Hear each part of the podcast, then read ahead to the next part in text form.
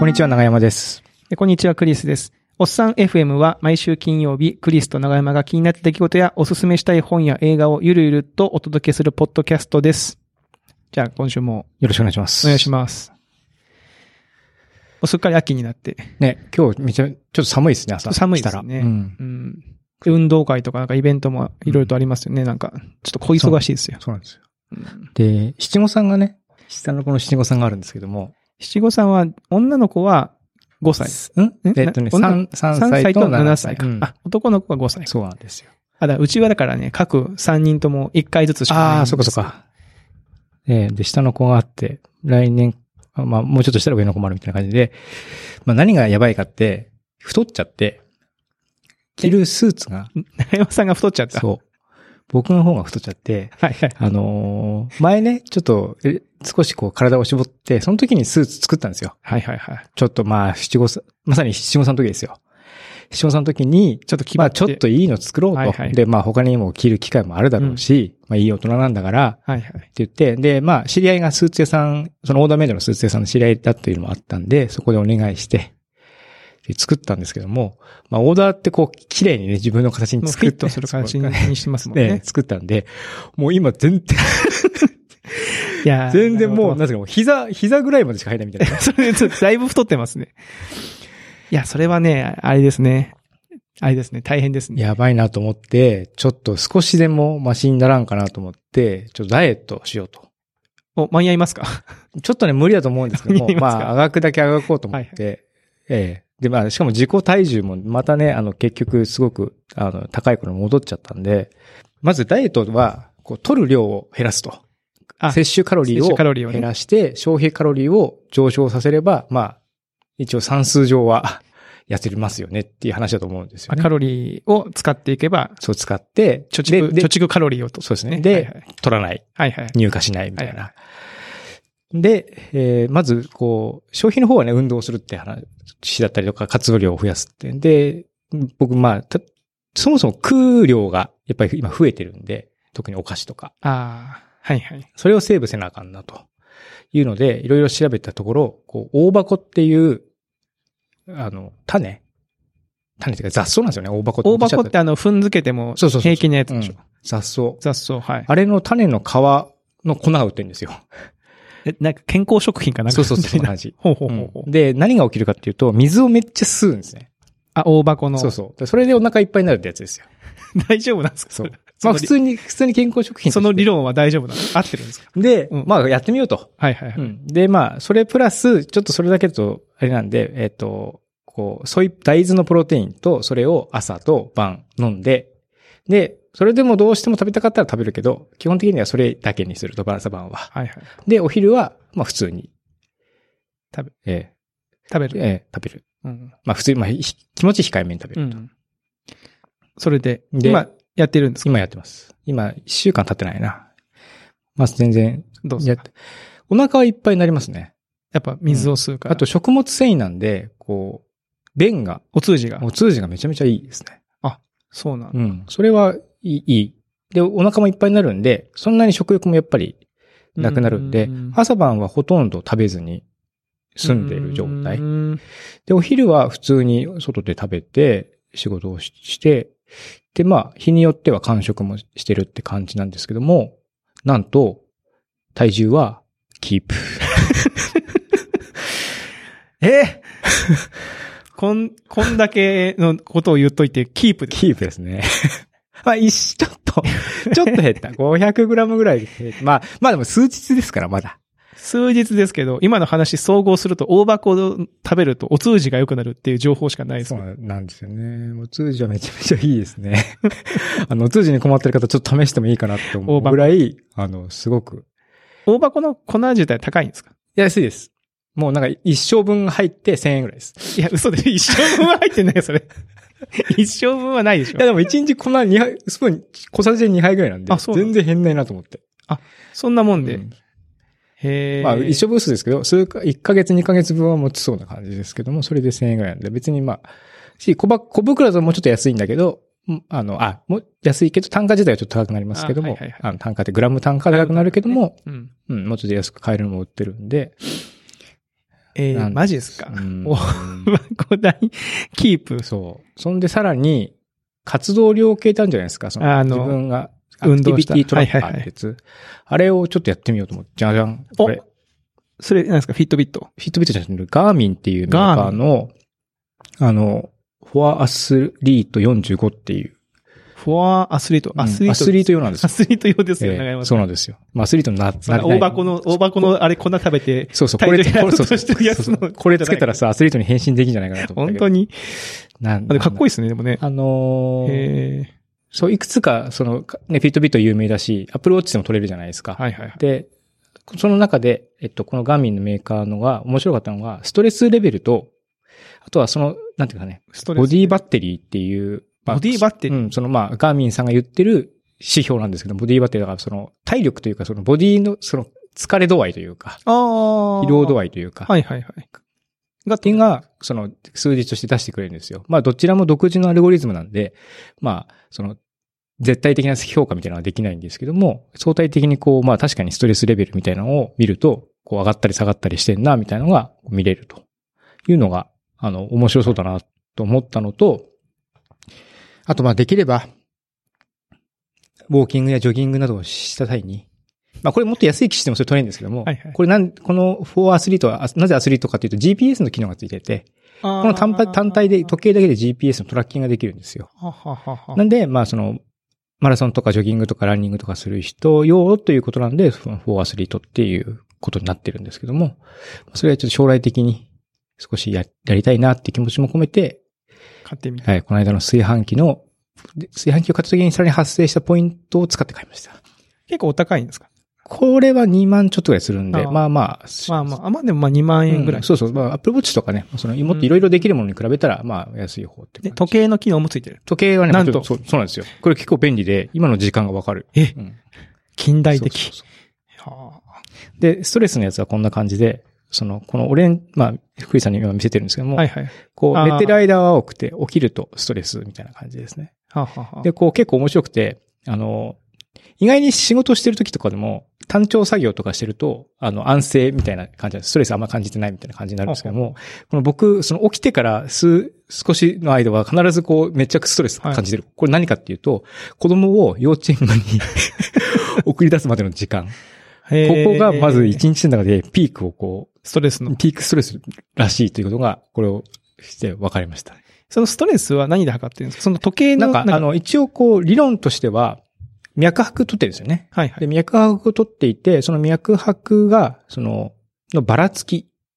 その、リズムよく脈を打ってるときはあまりストレスを感じてないらしいんですね。はあはあはあで、それがこう、あるときは長いし、あ長いし。は早いし、うんみたいな感じだとストレスを感じてるっていう、まあ、研究があって、それを、まあ、こういった製品にフィードバックしてるっていうことらしい。ですようんなんでまあ、多分、アルゴリズムが違うんで、他のメーカーが出したものとは比較はできないと思うんですけども、まあ自分の一日の中で、どういう時にこう、その、脈拍の分散がはい。分散してるのあか、えー収束してるのかが分かると、まあ面白いかなと思って。えー電池は持つんですか？電池はね、ふあの、GPS 取ってこう、なんていうかね、そのトレーニングモードみたいにすると数時間なんですよ。はいはい。やっぱ GPS。5、6時間ぐらいで終わっちゃうらしいんですけども、えっと、つけ、それを普通にその時計として計測する、ライフログとして計測していく分には数日、あ、そんなに持つんです3、4日ぐらい持つのあか、な。結構持ちますね。うんだから1日1回充電しないといけないだとちょっと辛いなと思ああ。いや、そこまでではないですね。今のところ2、うん3、3、4日は持ってるし、ま、まだゼロにはしてないけど、うん。あれは取れないんですか？その睡眠。あ睡眠もちゃんと睡眠してるかどうか。睡眠も取れてます。取れてます。うん。僕も睡眠を初めて取ってみて、必ずその入眠して深い眠りになってから、必ずバーッと起きて、12時前ぐらいに必ず起き、起き起きるっていうかもうす、まあ、ほぼ意、識が。ほぼ意識が戻ってる状態になって、で、また寝るみたいな感じになってて、へ何なんだろうと思って。え。え、それ本人に自覚はないんですか？いや、一応寝苦しいなと思っていて、まああ特にまあ、これ方も最近なんで、まあここ数日ちょっと季節の変わり目で、はいはい。なんかこう、寝入りはね、ちょっと暑いんだけど、朝方寒いみたいなのあるあるあるじゃないですか。あるある。多分そういう感じの寝苦しさみたいなのが、あの、あんのかなと思ったりはしてますけどね。なるほど。うんちょっ。と興味ありますね。色、今黒いやつをつけてますけど、カラーリングとかもあったりあ、そうです。白と、あ、うん。このサイズだと黒白かな。はははえーもうすぐね、奥さんの誕生日なんで、そういうの買ってあげて、で、これ、そのもうちょっとね、なんていうんですかね。まあ、ライフログ用のもうちょっとコンパクトなモデルは GPS ついてなくてもっとお手頃な半額ぐらいあ、の値段ででう。買えるんで、そう、僕も妻にそのストレスレベル測ってみたら面白いかなと思って。確かに嫌がるかな。でもね、なんか、あの、うん私の方がストレスがあるからあんた頑張ってみたいに言われる、言われそうだなと思ってビクビクしてるんですけど。いや、なんかね、そういうのを数値化して測るのは、割とこの男性は、あ、まあそうですね。男性というかまあエンジニアとかね、そういう気質の人はうん。喜んでするけど、うんなんか、わわかんない。これもう完全に偏見で言ってますけど、その、女性の人とかは、そういうのを数値化されたりするのが、ちょっとどうなんですかね。嫌がる人も多いのかなと思って。妻は、お面白そう。私もやってみたいって言ってました。うん。じゃあ、うちの奥さんもやってみるかな。興味は、ね、自分の体のことだと、ね、それをまあ、なそれを、例えば SNS にシェアするとなるとよ、よくわからんみたいな人はたくさんいそうですけども、確かに。あの、自分で見て自分の健康を管理するっていうのは別にそんなに抵抗ないんじゃないかなと思うんですけどね。確かに。うん。いや、いいことを聞きましたね。これこれ結構ね、面白いですよ。あと。あとは、その、あとはメンタルのストレスじゃなくて、うんあくまでも体にかかって、体が感じているストレス。もちろんそのはいはいはい、相互関係は、相関関係あると思うんですけども、はいはい。なんで、こう自分がすげえ今こうイライラしてて、なんだ、なんだと思った時に、これペッて見ても、全然ストレスレベルがリラックスみたいな感じで書いてあると、あれって思う。若干こう、あれ？なんか、わ分かってんのお前みたいな感じの気持ちになる。そうか。体の、体のストレスなんですね。うんフィジカルその、その、イライラがずっと続くと多分フィジカルの方にもフィードバックされていって、またちょっとおかしなことになると思うんですけども、あの、基本的にはフィジカル、もちろんね、メンタルのね、なんかあの、こう、頭にぐるぐる巻いて、脳波とか取ったら多分、はい。メンタルの。最近なんかどっかの会社が、そうそうそうそれをやってなんかやろうとしてて、なんかすげえ言われてましたけど。うんああいうのをつけたらね、あの、メンタルのストレスとかもしかしたら将来的には。まあ、うんまあね、わかるかもしれないけど、見た目的にはちょっとね、おっと、おっとなるんですけどね。なるなる。なるほどね。なんで、ちょっとね、まあ、そうなんで、まあ、新しいスーツを買う あそこに戻るのね。お金に回した方が良かったんじゃないの？みたいなね。あれですよ、スーツは、あの、れ長山さん、礼服って買ったことあります？バチがっちり、がっちり礼服です。うんがっちり礼服は買ったことないです。あれはね、一回だけレンタルだけはしたことある。しましたうん。僕なんかあの、義理のお母さんとかがちょっと気を使って結婚した当初に、なんかガチ礼服を買ってくれたんですけど、礼服は、ちゃんとね、あの、サイズ感が合うように、ちょっとゆったりめに作られてて、かつ、あの、なんていうの、ズボンのウエスト周りが、なんかこう、あアジャスターみたいなのがついてて、あある程度太っても全然着れるようになってるんですよ。ええで、上もなんか結構ゆったりめに作ってて。あ、ちゃんとニーズに応えられてるんですね。はい。でも僕それ買ったばっかの時に来たらすげえブカブカになっちゃって、まあ当たり前ですけど、ええなんかちょっとこう、もっとピチピチッとしたのがね、聞きたいじゃないですか、若い時は。うんだからまだあんまり出番はないんですけど。あはいそうなんだ。そうなんですよ。そういうのあるんでね。まあでも、し礼服って感じねえしな、七五三な。確確かに。まあちょっと安いスーツを買っていくか、まあ無理やり着て。なるほど。実はですね、あの、今週の、うん。この放送の翌日、12日ですね。10月12日に、僕あの歌のレッスンに行ってるんですけど、ええその歌の、その音楽教室の、えーどっか会場を借りて、半日規模の大きな発表会があるんですよ。うん。で、それに出場することにおなってまして、で、そのステージ衣装をね、礼服？礼服じゃない。礼服じゃないんだけど、なんか下は黒いパンツで、うん上はちょっと派手な柄シャツって言われて、柄シャツかと思って、持ってないから、そのアマゾンで買ったんですよ。えで、すぐ届くやつと思って、その花柄のすごい派手な。ビーズの稲葉さんが着てるやつを買って、届いたっつって、その家族の前で来たら、まあピチピチすぎて、ピチピチすぎて前が閉まんないっていう。あれ？と思って。で、サイズ M なんだけど、なんかその、注意書きを見たら、ちょちょっと小さめのサイズですみたいな。いや、ちょっとどころかもう、M サイズで前が届かないってありえないんだけど、もうなんかもうパツパツなの。え、それで行くんですか？いや、それはちょっと それはもうダメだったんで、もうそれはもう奥さんに、あの、奥さんが来たらちょっとブカブカなんですけど、ええ奥さんにあげて、はい。もう一着ちょっと違うタイプの、おあの、花柄のやつを買ったんですよ。でそれも M サイズなんですけど、それは大丈夫だろうと思って買ったら、まあ、ギリギリですね。あのあー近くで見たら、ちょっとお腹周りやばくないですか？ちょっと発展なみたいな。発展なみたいあな。でも一応伸縮す、伸縮性のある素材で、とかっていう感じだったんで、まあ、あの、遠、遠目に見る分には多分大丈夫ですけど、七五三だとね、写真も残りますしなんですよ。近くで見るような、まうん あちょっと検討を祈ります、はい。はい。頑張ります。はい。であとあの、今週はですね、うんあの、僕は映画を見てきまして、はいその紹介をしたいんですけど、今世間では、ジョーカー、ジョーカーね。ジョーカー流行ってますね。話題になってますで、ジョーカーの話をしようかなと思ったんですけど、もうみんな話してるし、ジョーカーのそういうとこありますよね、グリさん。みんながやっいや、でみんてるとはなだってじゃあ、ジョーカーのこと言ったってさ、みんなジョーカー絶賛しかしないじゃないですか、とりあえず。まあとりあえず褒めときゃなんか映画のこと分かってるぜ、みたいな。いや、これすげえ、口が悪くなってる。口が悪くなってるけど、まあ確かに面白い映画だと思いますけど、その、ジョーカーのこと言ってもね、もういっぱいありますよね。うん。そのジョーカーの影に隠れて、せっかくこう、待ち遠しに、たの、楽しみにしてたのに、なんかちょっと若干影が薄くなってる、ジョン・ウィック。ジョン・ウィック。パラベラム。ジョン・ウィック、チャプター3パラベラムが現代ですけど、えー日本だとジョン・ウィック・パラベラムですね。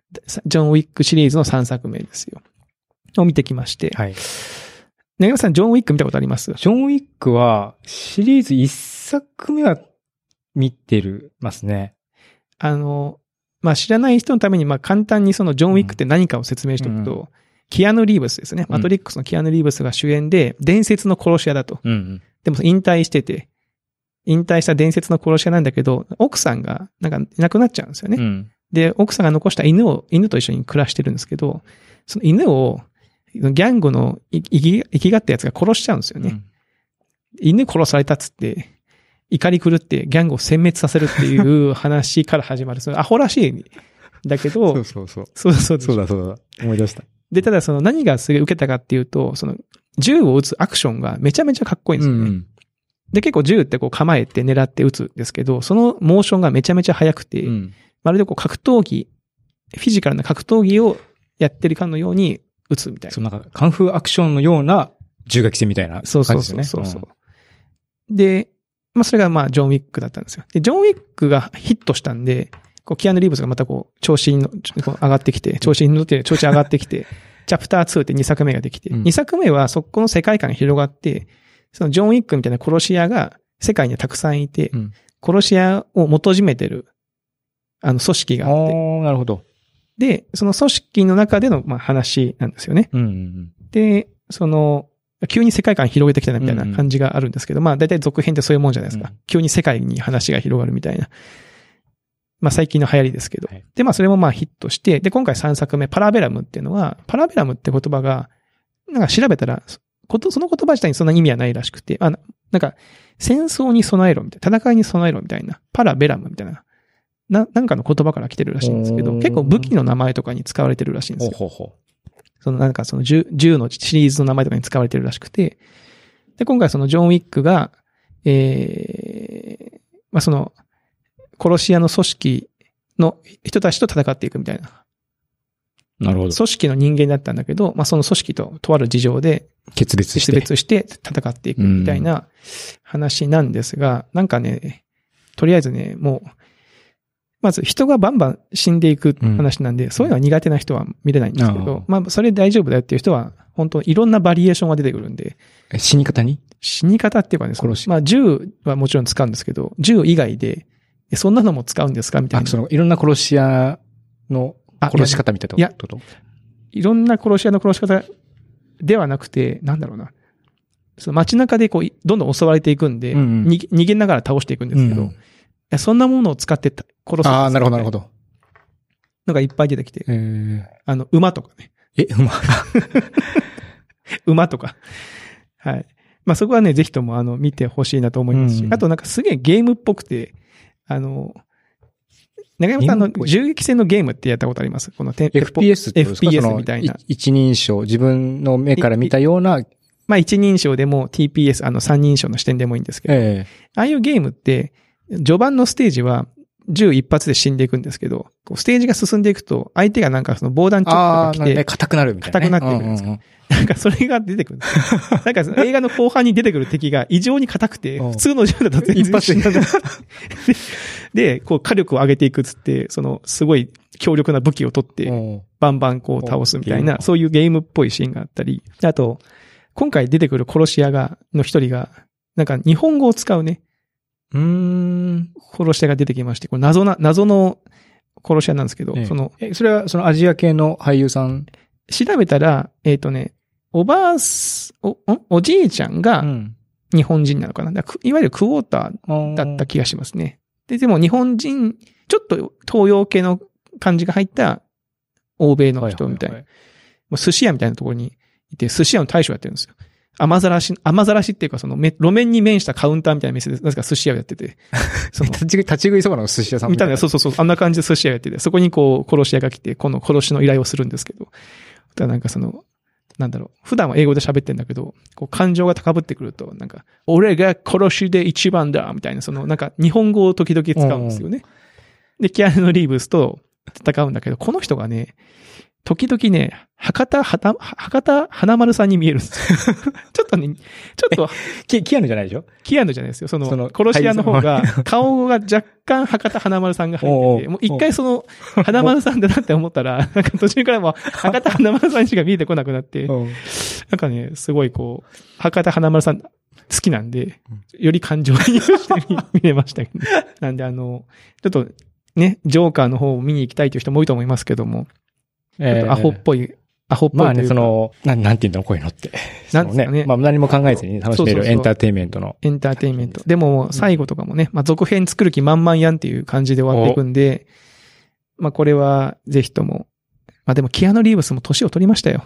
うーん。あのなんかね、そう、写真ちょっと今見てるけど。うん顔はね、そこまで変わってないんだけど、あの、動きがね、うーん。ジョン・ウィック1の頃からしても、ちょっと衰えてます。うーん。あの、ちょっとこう体が重たいんだろうな、みたいな。でも、あの、欧米系の人は体が背が高くて、結構その手足も長いじゃないですか。えやっぱそのアクションを取るときに、やっぱそこそこ筋力があったりしないと、生えないんだろうなと思うんですけど、まあその一生懸命体を動かして、なんとかやってましたね。はい。だからキアヌ、キアヌ・リーブスはもうすぐ、あの、マトリックス4をやるらしいんで、へえ。ちょっとそれに向けてもね、その、楽しみな感じの映画になっておりました。はい。はい。ということで、えー、最後に、お便り紹介ですかね。うん。いきたいと思いますけど、今日は、えー、お便りフォームに届きました、お便りを紹介したいと思っております。はい。お便りフォームで、しかもですね、なんと、あ、そうだ、あの、前回、えー、長山さんが、あの、ステッカーを、ステッカーそうです。そうです。入稿しました、ちゃんと。あの、あの時は入稿してなかったですけども、その収録の時はね。えその後、急いでもう言ったからにやらんと思って、入稿して、ええやりまして。で、実は、この収録の明日、僕の家に到着する予定なんですが、えっと、まあ、こちらの方、あの、お便りフォームからお便り紹介させていただいた方に、こう、プレゼントさせてもらおうかなと思ったので、フォームの方にちょっと、その、送付先の住所の方も、はいあの、希望者の方だけももちろん、だけで結構ですので、欲しい人は書いてください。えー書いてくださいっていう準備をしたら、なんと、えーアメリカに住んでいる 浜崎さんから、うんえー今日は。まずアメリカからっていきなりね、うんうん。来ましたね。えーラジオネーム浜さ HMSK さん、浜崎さんですね。えークリスさんがちらっとオードリーのオールナイトニッポンに触れられていましたが、他にも好きで聞いているというラジオ番組や具体的な感想について話してくれると嬉しいです。僕の最近の生きがいは、生きがい、えー、佐久間紀之のオールナイトニッポンゼロです。えーテレビ東京のプロデューサーが他局のラジオに番組を持って、えー毎週面白い話を続けている姿には感心するばかりです。喋ることを本業にしていないサラリーマンのおっさんの話を聞くのが楽しいのは、えーおっさん FM, FM にも通じるものがあるのではないかと今書いて思いました。佐久間さんのラジオ同様、これからの配信を毎度楽しみにしています。ありがとうございます。ありがとうございます。いや、佐久間さんのラジオと、おっさんを並べていただいても、大変光栄の極みですよね。どうですか？他になんか、はい。ラジオ番まあもちろんあの、佐久間さんのラジオとかも、あの、聞いてますし、ええあとはそうですね、あの、まあ、ポッドキャストとかでいろいろと聞いてますかね。あの、あれです。えー、まあ、ポッドキャストで、それこそ、あの、浜崎さんのね、あ、あのエクスポート FM。そう。浜崎さんの奥様がやられている、って言っていいのかな？まあ、いいいんじゃないですまあ、まあ、普通に。まあいいよね。うん。はい。やられてる、えーエクスポート FM。FM ですかね。あの、デザインのやつをやる、あの、お話しされてるやつも聞いてますし、あとはですね、長山さんなんか聞いてます？他に。僕は、あのー TBS の、そのサイトでも聞けるんですけども、てかまあ、京都なんで TBS 聞け、直接聞こうと思うとちょっとややこしいので、はいあの、サイトで聞けるやつから、あの、町山さんって映画評論家のはいはい。の、なんかアメリカからの、あの、映画の紹介だったりとか、アメリカの情勢の紹介だったりするコーナーが、玉結びの一つのコーナーかな。それは切り出して聞けるんですけども、それは楽しみに結構聞いてます、ね。僕も聞いてますね、それ。はい。町山さんのやつはたまにベースで売ってるんですよ。町山さんの映画の紹介ああ、売ってますね。はいはい。あれもたまに、好きな映画はたまに買って聞いてますね。うん。あとそのあ、具体的な感想って書いてますけど、そのエクスポート FM とか、やっぱ、そうなんでしょうね。海外でやられて活動されている方のその情報を知れるのはなんか面白いなと思ったり。なんかそう、なんか町山さんのもそうだけど、あの、海外の話は新鮮で面白いですね。面白いですね。うんあんまりこう日本国内のメディアではななかなか聞けない話が多いかなと思いますね。あとはその、 Voicyってアプリで、あ、アプボイシー。リ知ってますはいはい。アプリで、あの、紗倉まなさんっていう、あ、えーセクシー女優の方ええが番組を持ってるんですけど、あれを聞いてますね。あ、いいですね。あれはまあ別になんか中身がというよりかは、どっちかっていうとその、声の感じとかが、なんか、僕なんか聞き心地がいいから聞いてるみたいな。好きな声優さんっていう感覚あないですね。僕そう、僕も好きな声優さんっていないけど、声優さんのラジオはね、やっぱりうん一定のこう、ファンがいて、人気ありますよね。やっぱこう声が、そうですね、真剣に聞かずに聞き流してると、やっぱ声の感じがね、あの、いい方がいいんでしょうね。んんんはい。そういう感じですかね。はいこれで、この質問への回答になりましたかね。はい。はい。ですので、えー、浜崎さんの方もですね、ぜひとも、ポッドキャストやってほしいですよね。あ、彼彼自身もまだ、まだ1回か2回ゲストとして、しか出てないですけど、こうねはい。ご本人も。まあ、逆に京都来た際には。あ、おっさん FM に呼びましょうか。ゲストとして。呼びましょう、呼びましょう。はい。というところで、はい。えー、お便りコーナーでございました。はい。はい。では、佐久間はい。のりゆきさんってよく読んじゃいましたけども、信行さん。あ、信行さんですね。はい間違いでございました。佐久間信行のオールナイトニッポンゼロでした。はい、すいません。聞いたことあります？ないんです、これ。聞いてこようかなと思ったんですけど、ちょっと時間なくて聞けなくて佐久間さん面白いんで、これ聞きます、僕。はい。うんミックスチャンネルでは生放送も、生放送っていうか、あの、動画も配信してるんで、その様子を。はい。それもね面白いなと思います。はい。というところで、えー、今週のおっさん F は以上となりますかね。はい。では、あの、お便り等々、えー、ステッカーね、送りますんで、はい。ぜひ。お待ちしております。では、皆さん、また来週お会いしましょう。さよなら。さよなら。